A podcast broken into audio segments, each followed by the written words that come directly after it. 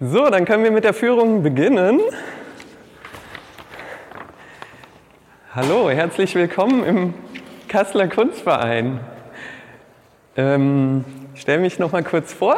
Tim König ist mein Name. Ich gehöre zu dem kleinen Team der Kunstvermittlerinnen hier. Ähm, wir bieten immer samstags um 15 Uhr kostenlose Rundgänge durch die Ausstellung an. 45 Minuten ist jetzt die erste. Wir müssen mal gucken, wie viel wir in den 45 Minuten schaffen. Ich habe jetzt noch nicht so das Zeitgefühl tatsächlich. Ähm, Abus heißt die Ausstellung. Ich habe hier nochmal den, den Flyer quasi.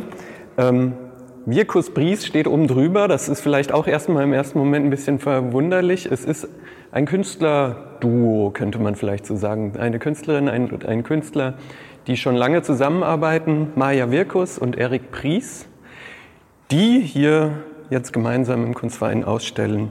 Ähm, Abus ist ja auch so ein, äh, erstmal ein, ein, ein Titel, der vielleicht auch so ein bisschen verwundert. Äh, die beiden haben uns erzählt, ja, das heißt auf Polnisch Wassermelone. Äh, aber das war jetzt nicht so geplant tatsächlich. Es ist eher ähm, ein, äh, ein Kunstwort, könnte man sagen, das die beiden da kreiert haben. Und sie haben uns da erzählt, dass da drin steckt, einerseits das Archiv, die Architektur, aber auch das der oder das Rebus. Das ist so ein Bilderrätsel, kennen Sie vielleicht. Das ist, wenn man so, manchmal gibt es so Lückentexte und dann sind einzelne Worte durch so kleine Bildchen ähm, ersetzt und dann muss man da raten, welches, welcher Begriff da jeweils einzusetzen ist.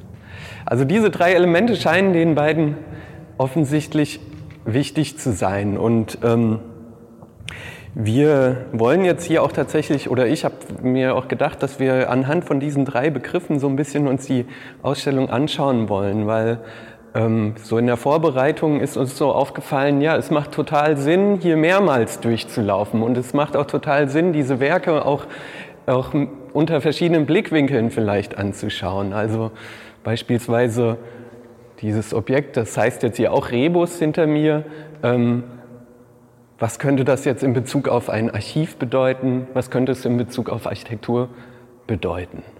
Das ist so ein bisschen der Plan, den ich mir ausgedacht habe. Ich hoffe, ähm, es wird Ihnen auch was bringen, das so anzuschauen. Mir persönlich tatsächlich war es, hat es sehr geholfen, mir diese Ausstellung so zu erschließen, weil dann auch so diese einzelnen Objekte hatten auf mich auch so vom Ersteindruck auch was sehr Kühles und das was sehr Unnahbares. Und so hatte ich das Gefühl, so kann man sich dem ganz gut nähern.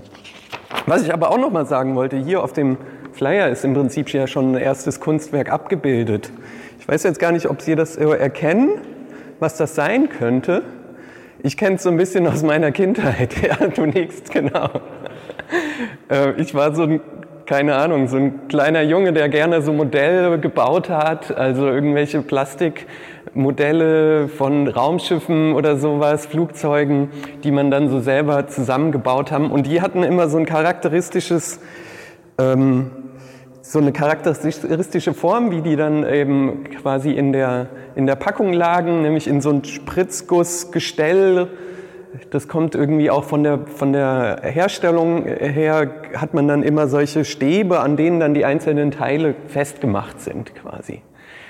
Und Sie sehen jetzt hier nur dieses, dieses Äußere, dieses Gestell, was, was man dann eigentlich, wo man nur die einzelnen Teile so rausgebrochen hat oder rausgedreht hat und da, die dann benutzt hat. Und das eigentliche Gestell, so ähm, hat man dann am Ende weggeworfen. Und ich finde, das ist dann schon auch gleich der erste Punkt, wo man dann in Bezug auf Archivierung natürlich nur drüber nachdenken kann. Ja, das ist ja eigentlich, eigentlich so ein, ein unbedeutendes Teil eines, eines größeren Modells, was, was natürlich niemals archiviert werden würde, was kein Spielzeugmuseum ausstellen würde, sondern ähm, was immer so ein bisschen dieses Vergessene darstellen könnte, so dieser, diese, ein unnützes Ding, was irgendwie vom Herstellungsprozess her herkommt, was aber, was aber meistens jedenfalls nicht würdig gesehen wird, angesehen wird, in Archiven festzuhalten.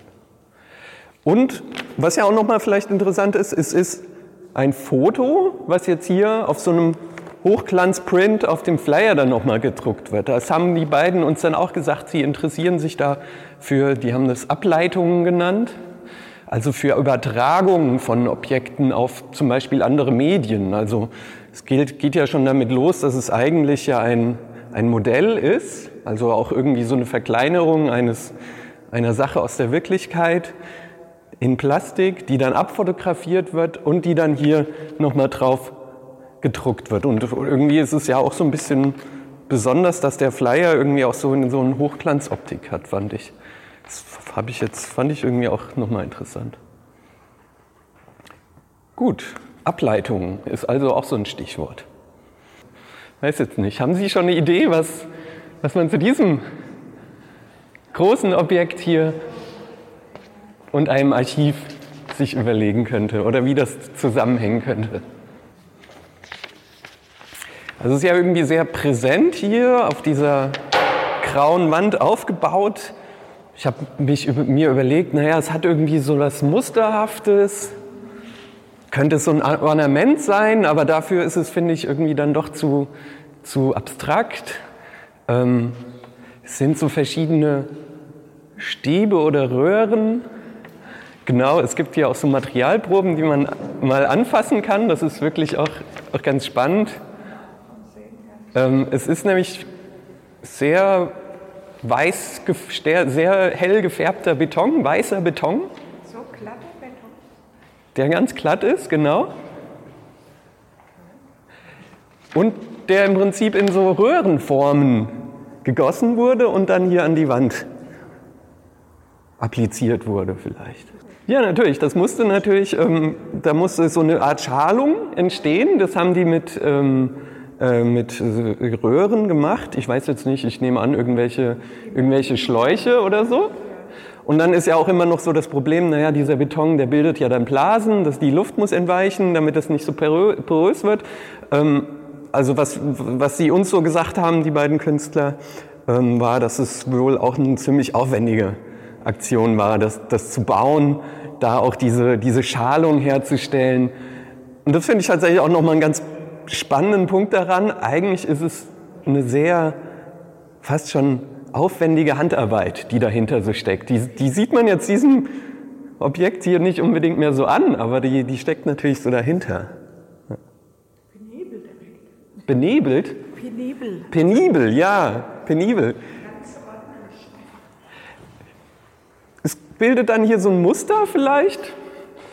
Ähm, tja. Erstmal hat es aber, finde ich, also auf mich wirkt es wie so eine Zeichnung oder sowas. Man kann da, glaube ich, ganz verschiedene Dinge reininterpretieren.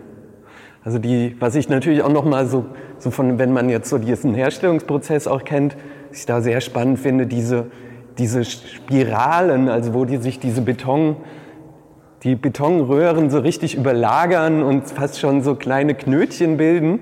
Na naja, gut, Knötchen ist jetzt vielleicht ein bisschen sehr sehr weit hergeholt, aber, aber ähm, finde ich, find ich irgendwie, also zumindest ich habe so Beton in so einer Form noch nicht gesehen. Oh, das fand ich jetzt daran spannend. Ja, hinter dieser Wand mit den Betonröhren befindet sich jetzt hier eine relativ raumgreifende Installation aus so verschiedenen ähm, verschiedenen Objekten, die zusammengefügt wurden. Die beiden haben davon auch von Räumen gesprochen und der Titel der Arbeit nimmt dazu auch nochmal Bezug darauf. Präsenz, Präsenz, Raum 8 nennt sich diese Installation. Es nimmt Bezug auf frühere Ausstellungen der Künstlerinnen. Ähm, Präsenz, Präsenz war, ist so eine, ist so eine quasi so eine Reihe von Arbeiten, die die beiden gemacht haben. Und das hängt auch nochmal sehr stark zusammen mit der Arbeitsweise von Virkus Prius, äh, Pries, ähm, nämlich Forschung. Sie betreiben auch Forschung. Künstlerische Forschung, im Prinzip haben sie Recherchearbeiten auch ganz stark gemacht. Und hier in dem Falle zu einer polnischen Architektengruppe, nämlich dem Presens. Architektur wollten wir jetzt erst beim zweiten Mal machen. Deswegen wäre jetzt natürlich die, eher, eher der Augenmerk auf, auf dieses, ähm, vielleicht dieses Forschende oder das Archivierende dieser Installation zu legen. Also wir haben hier auch wieder so Betonobjekte, die auf so einem Metallgestell äh, sind. Abgüsse, ja, es sieht so, es sieht, also natürlich, es ist gegossen, wieder genauso. Und es sieht aber auch tatsächlich irgendwie nach, weiß ich nicht, nach irgendwie, wie könnte das entstanden sein? Ich habe, ich finde, es sieht so ein bisschen aus, als wär da, wären da Bruchstücke oder, oder vielleicht auch so, so Boxen gebaut worden, wo dann dieser Beton eingegossen wurde. Wurde so ähnlich schon in Ausstellungen von den beiden in Berlin gezeigt. Tja, ich weiß nicht, als Bezug auf Archiv fällt mir jetzt hier ansonsten bei diesen, diesen Objekten nicht so richtig viel ein. Und meine, wenn man jetzt ganz genau guckt, dann sieht man auch irgendwie nochmal, also da sieht man dann, oder die beiden haben uns dann auch erzählt, man sieht da zum Teil Fingerabdrücke noch drauf. Also so ein bisschen sind so Überreste der menschlichen Arbeit, ja auch noch dran zu entdecken. Ich weiß jetzt nicht, hängt wahrscheinlich sehr stark vom Lichteinfall ab, ob man die mal auch erkennt. Was man aber auf jeden Fall erkennt, sind hier so Abdrücke von Tesastreifen. Ja, und dann diese, diese beiden Bildschirme da quasi hinter den Abgüssen. In dem einen sieht man so eine Fotografie, die durch den Bildschirm läuft von, oben, äh, von unten nach oben. Und hier sieht man so einen, so einen Text, der da so durchläuft. Und der Text beschreibt eine Ausstellung, die in Bethanien in Berlin stattgefunden hat. Und die hat jetzt Erik Pries, der hat diesen Text geschrieben, um quasi seine eigene Ausstellung nochmal so oder den zu beschreiben. Er nennt es da selber auch so eine Raumbeschreibung.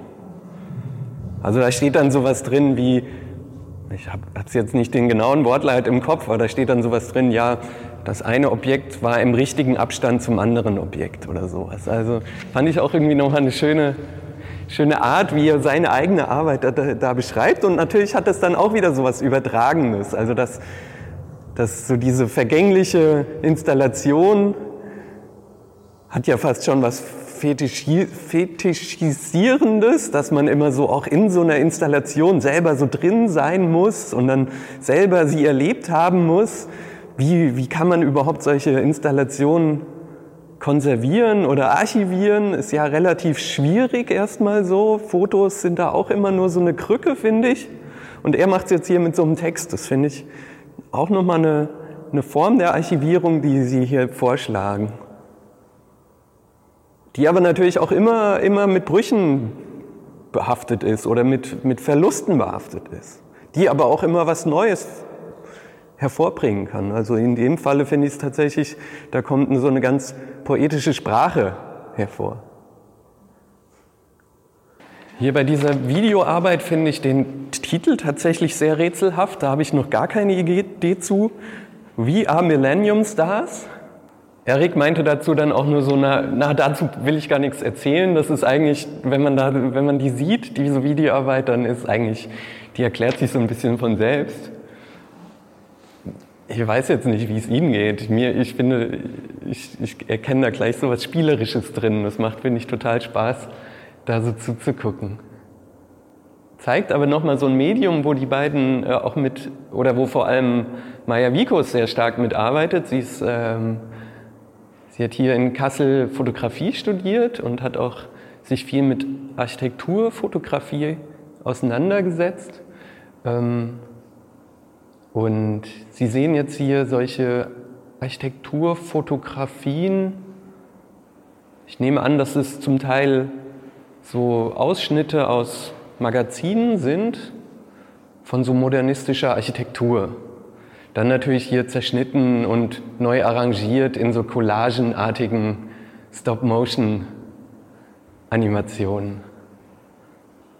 Tja, und die moderne Architektur ist da, finde ich, wird da, wird da so ein bisschen ihrer Härte beraubt. Sie ist da ziemlich fragmentiert, aber auch irgendwie sehr spielerisch, dynamisch gehen da so diese Fassadenteile ineinander über und übereinander und kreuz und quer. Ähm, Finde ich irgendwie eine, eine, sehr schönen Umgang mit so, mit so Architekturfotografie. Man sieht hier ein, ein Objekt, was da auch in der Animation vorkommt, sieht man auch hier an der Wand. Das ist jetzt die Arbeit der Loss. Tja, und so richtig viel erkenne ich da jetzt drauf nicht, ehrlich gesagt.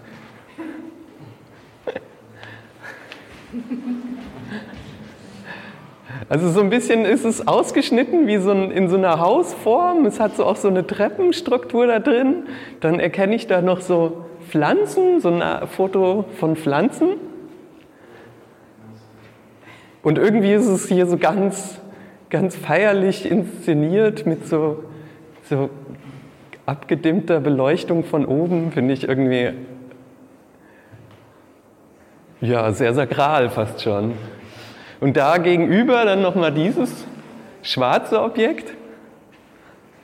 Es scheint mir jetzt auch wieder so ein Guss zu sein, aus Silikon diesmal. Hat so was glänzendes, schwarzes. Man erkennt auch wieder diese, diese Treppe, aber ansonsten finde ich es kaum zu beschreiben, was das überhaupt, was das für eine Form hat. Ja, und das Ganze heißt, oh, Entschuldigung, was wollten Sie sagen? Der Schatten, ja, der, der Schatten ist dann wieder so ganz, ganz regelmäßig, der da unten entsteht, ja. Der Loss heißt es, also der Verlust könnte man es übersetzen und ist tatsächlich auch immer, ist auch so gemeint als, als Datenverlust. Ja, und jetzt hat man hier dieses Objekt, das den Datenverlust darstellt. Vielleicht, also ich meine, darstellt ist natürlich sehr. So, dann müssen wir jetzt wieder von vorne anfangen. Hier bin ich jetzt eben gerade einfach dran vorbeigegangen, auch um so ein bisschen so eine, so eine erste Reaktion äh, zu provozieren, ohne dass man schon darauf vorbereitet ist. Äh, hier ist irgendwie so, ein, tja, so eine komische Struktur innerhalb dieser, dieses, ähm, dieser beiden Kabinette. Sie kennen das ja wahrscheinlich von anderen Ausstellungen. Hier gibt es diese kleinen Räume hinter diesen Bögen, die jetzt aber verstellt wurden. Der das ähm, Werk heißt das Objekt und ich finde, ja, die Reaktion, finde ich, spricht auch für sich. Also es hat irgendwie auch wieder so was Spielerisches. Ähm, es irritiert irgendwie so, wenn man hier dran vorbeigeht, dann denkt man so, oh, ist hier irgendwie eine Tür offen oder irgendwas ist doch hier anders, gerade wenn man das Friederichianum sonst so kennt. Und jetzt ist jetzt irgendwie plötzlich diese, dieser Raum versperrt durch so eine unförmige, ja, durch so ein unförmiges Objekt, was hier sich so in, in den, in den Raum so rein legt und hier draußen und hier so in den größeren Ausstellungsraum so hervorsteht. Ja, und ich meine, natürlich sind wir da jetzt schon, schon bei der Architektur, würde ich jetzt sagen. Zum Thema Archiv würde mir vielleicht hier nur einfallen, dass da äh, was versperrt wird, wo wir keinen Zugang zu haben. Also man kann sich jetzt drüber, nur drüber austauschen oder man kann nur drüber nachdenken, was jetzt hinter dieser neu geschaffenen Wand so sein können. Man kann vielleicht auf das ganze Archiv nicht zugreifen, das würde mir dazu nur so einfallen. Und andererseits ist es natürlich so eine ganz klare architektonische Intervention, wo, glaube ich, auch irgendwie was, was ich ja irgendwie auch voll nachvollziehen kann, dass so ein, wenn man irgendwie als Künstler hier in auch in diesen Räumlichkeiten des Fridericianums ausstellt und dann eben auch immer mit dieser, mit dieser Raumfolge konfrontiert ist, ähm, dass es natürlich auch irgendwie vielleicht spannend sein kann, mal diese Raumfolge in Frage zu stellen. Ist, man würde voll gerne dahinter gucken, geht mir auch so, ja. ja. Aber ich meine, wenn man sich so anguckt, es hat, ist auch oben ist es frei, also es geht, es ist, geht nicht bis zur Decke durch. Ähm, auch unten ist so eine kleine Kante, also hat auch wieder so was Kulissenhaftes. Das finde ich dann auch im Zusammenhang mit Architektur nochmal ganz spannend. Im Prinzip haben wir hier so eine Art Kulissenarchitektur, die hier reingebaut wurde. Ich hatte jetzt bisher noch nicht wirklich was dazu gesagt, was denn so dieses, dieser Forschungsgegenstand von Virkus Bries ist. Ich hatte ja nur schon mal von der künstlerischen Forschung ähm, gesprochen, nur so eine Andeutung gemacht. Ähm, tatsächlich forschen die beiden zu modernistischen Architekten und Architektinnen aus Polen. Ich hatte da vorhin schon mal dieses, diese Architektengruppe Präsenz angesprochen aus Polen, was sie auch machen. Und da wird es jetzt auch im Mai wohl in, in, wird ein Buch erscheinen ähm, zu einem Briefwechsel von Helena Swirkus, eine polnische moderne Architektin, die so vor dem Krieg wirklich sehr stark auch in der internationalen modernen Architekturszene mitgearbeitet hat. Vielleicht ist Ihnen dieses SIAM ein Begriff, also so ein Zusammenschluss moderner Architekten, die dann auch so Grundsätze moderner Architektur formuliert haben. So funktionelles Bauen ist da so ein Stichwort beispielsweise. Helena Sirkus war tatsächlich da ziemlich auch in, in, der, in dieser Organisation als Generalsekretärin sehr präsent und hat da auch die, die modernen Architekturgrundsätze, die damals formuliert wurden, mitgeprägt, also zusammen mit eben anderen Namen, die Ihnen vielleicht jetzt eher noch geläufig sind, wie Le Corbusier, Gropius etc. Also offensichtlich gibt es da vielleicht auch so eine Architekturgeschichte, die, wo etwas verloren gegangen ist, wo, wo so gerade auch der osteuropäische ähm, Strang sage ich jetzt mal so, der, der modernen Architektur zum großen Teil im, heute gar nicht mehr so wahrgenommen wird, sondern man hat immer nur so die westlichen modernen Architekten so im Kopf, die, die dann diese ikonischen Bauten auch gemacht haben. Also wenn Sie jetzt irgendwie von Le Corbusier, da gibt es ja dann auch in Berlin so diese berühmten ähm, Gebäude oder sowas. Helena Sirkus hat ähm, tatsächlich aber eher so ein bisschen so einen kollektivistischen Ansatz. Naja, kollektivistisch hört sich jetzt vielleicht auch sehr stark an, aber sie hatte eher vielleicht so einen, so einen Ansatz von Architektur, wo sie sehr stark auf soziale Zusammenhänge auch geachtet hat und sie hat ähm, dann auch Wohnsiedlungen in Warschau geplant und gebaut, ähm, die dann auch sowas wie Gemeinschaftsanlagen, ähm, vorgesehen hatte. Also zum Beispiel so ein gemeinsame Waschküchen, gemeinsame Küchen. Und solche Ideen von Architektur hatte sie eigentlich ursprünglich. Was finde ich auch so ein bisschen in der modernen Architektur so ein bisschen auch dann verloren gegangen ist. Also dann hat es sich sehr stark auf so diese Einzelgebäude so, äh, so runterge ist es so runtergebrochen worden. Ähm, so diese Idee von, von so einer gesellschaftlich wirkmächtigen Architektur gab es natürlich eine Zeit lang irgendwie noch so im, im Sozialismus. Da hatte sie dann aber tatsächlich im sozialistischen Polen auch nicht so wirklich äh, viel Freude, weil sehr bald kam, wurden, kam die Doktrin des sozialistischen Realismus auch dort zum Tragen. So Anklänge von so klassizistischer Architektur ist dann eher so Zuckerbäcker-Stil wurde dann eher so äh, quasi äh, hofiert. Da ist sie dann so ein bisschen auch ähm, quasi ähm, hatte sie nicht mehr so viele Bauaufträge letztendlich. Ja, und was hat es jetzt hier mit diesem Abus-Objekt zu tun? Tatsächlich ähm, ist es so eine, könnte man das hier auch als so einen Stadtplan lesen.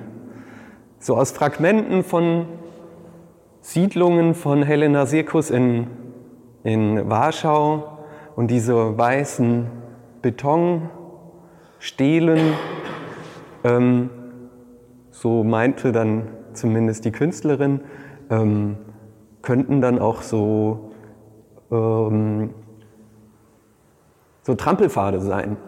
Der, der Leute, die dann eben in diesen Wohnblocks wohnen und die dann so ihre eigenen Wege dann auch so bilden. Ich habe versucht, das mal auf so Google Maps so nachzuvollziehen. Da, da findet man schon so ein bisschen so ähnliche, ähnliche Strukturen wieder.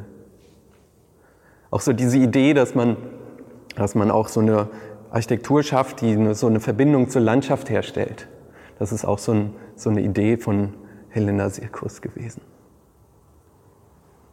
Ja, jetzt können wir unter, unter dem Oberbegriff Architektur uns nochmal das nächste, die nächste Installation anschauen. Die Präsenz Präsenz.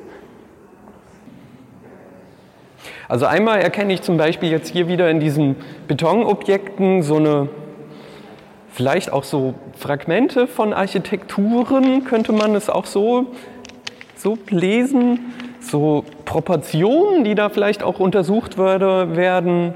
Architekturmodelle kennt man ja auch so, die dann auch in so eine, so eine so eine, so eine helle Farbe haben, so weiß sind und dann auch äh, so präsentiert werden häufig.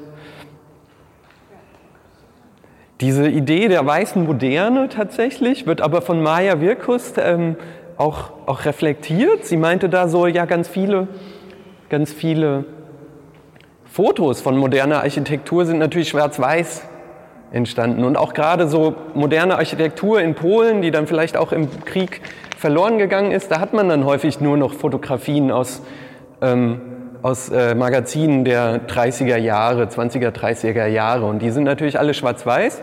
Und dann gibt es zum Teil ganz lustige oder, oder fast schon auch tragische Momente, dass man dann immer so denkt, ja, auf dem Foto ist ja alles weiß. Aber es gibt dann zum Beispiel Augenzeugenberichten die über, diese, über diese Häuser, die dann wo dann die Leute sagen, ja, das war doch eher so beige oder es gibt einen anderen Augenzeugenbericht, der sagt so, ah, das hatte so ein Zitronengelb. Und all diese ganzen Farben, Facetten von Farben werden dann im Prinzip auch, weil wir das ganz stark nur noch über die Schwarz-Weiß-Fotografie kennen, ähm, wird dann alles zu so weiß. Und wir denken immer, es gibt, ist, ist es diese weiße Moderne, was dann natürlich auch irgendwie diese ganze, so eine, so ein, ja, so unser Bild von der, von der Moderne eigentlich im Prinzip, von dem ganz stark prägt. Ich frage mich manchmal so ein bisschen, ja, warum so wenig Farbigkeit jetzt hier in der Ausstellung? Manchmal habe ich so das Gefühl, na, das ist mir hier noch nicht genug gebrochen. So. Wo ich jetzt noch gar nichts so gesagt habe, ist hier diese oben, diese hängende Installation. Das ist so ein Metallband. Und dieses Metallband beschreibt auch so eine Räumlichkeit. Also es gibt so verschiedene Abschnitte. Und zwischen den Abschnitten sieht man dann hier sogar auf dem Boden diese angedeuteten Treppen aus Metall, die dann genau so einen Übergang zwischen einem in den nächsten Raum beschreiben.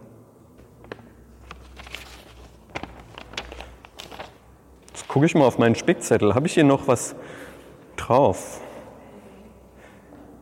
Humor ist, finde ich, auch noch so ein Thema. Wir haben vorhin aus diesem Filmraum haben wir so einen Tusch gehört, der in unregelmäßigen Abständen kommt da, kommt da so ein Schlagzeug, was manchmal so ein bisschen jazzy ist.